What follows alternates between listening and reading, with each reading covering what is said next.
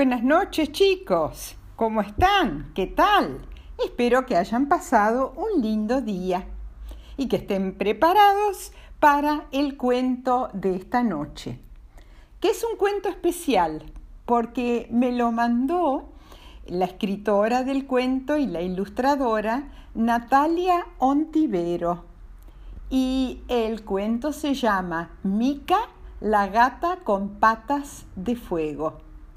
Mica y el, su amigo Lolo son dos gatitos de Natalia y el cuento tiene que ver con estos dos gatitos. Empecemos.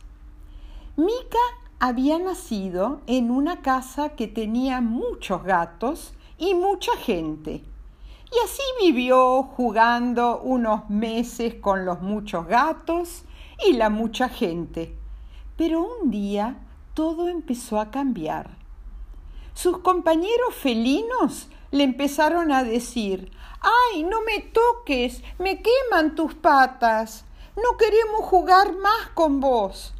Y de la gente también lo escuchaba. Salí, gatita, me duelen tus patas. Y de a poco dejaron de tenerla a upa.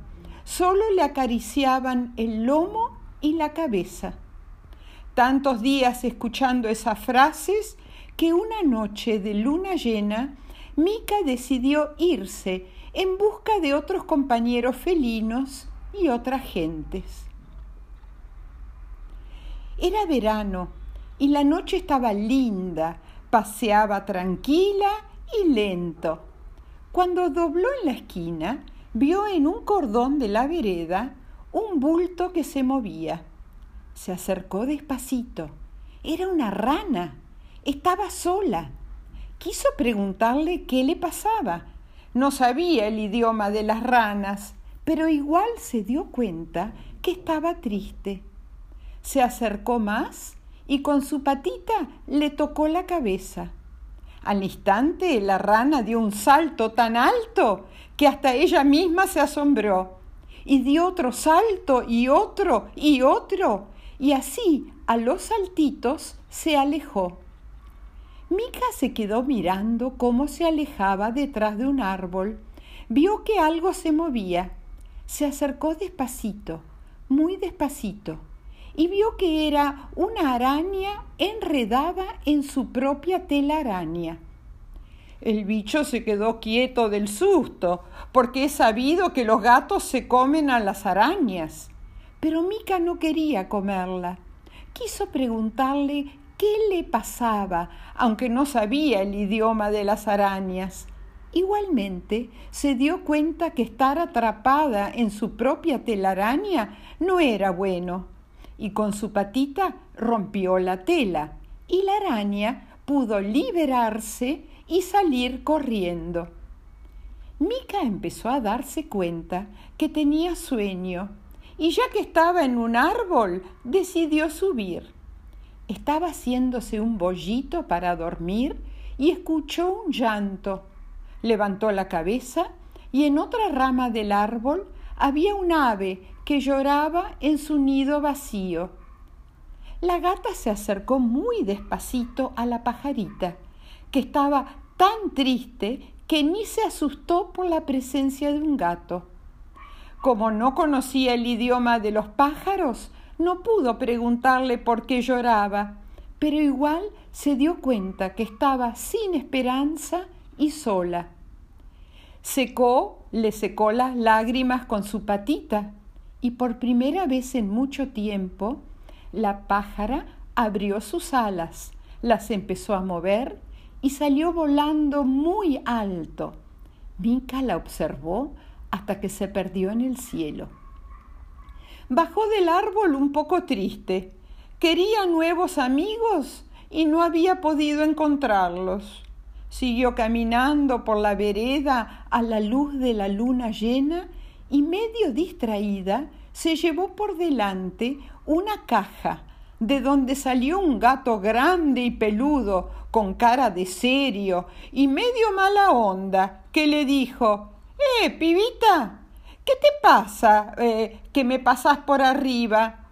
y como hablaban el mismo idioma de gatos, Mica le pudo contar lo que pasaba desde hace mucho tiempo. El gato grande la miró fijo, la olió, le lamió la cabeza, le mordió una oreja, observó sus patas, se sentó frente a ella y le dijo, Ya sé lo que te pasa, y además como soy del barrio, vi todo. Lo que sucede es que desde tus patas sale fuego, pero no es un fuego cualquiera, es un fuego especial. Escúchame bien que te cuento. La rana hacía una semana que no saltaba, porque tenía el corazón congelado de tristeza.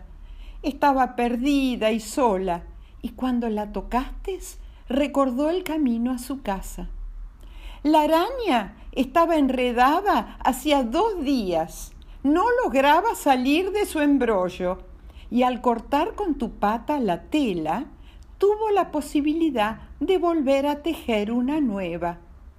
La pajarita del árbol lloró durante todo el verano por su nido vacío y al tocarla se le despertó la, la esperanza de otro nido.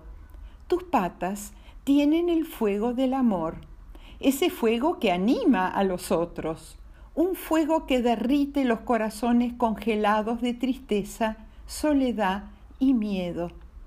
Desde ese día, Mica y el gato grande, el gato grande medio mala onda, vivieron juntos en la caja de cartón. Ella se dio cuenta lo que es el amor que sana y él disfruta del calor de sus patas. Y colorín colorado, este precioso cuentito se ha terminado. Muchas gracias de vuelta, Natalia Ontivero. Muchísimas gracias. Muy, muy bonito. Y a todos los nietos y los chicos les mando un beso tren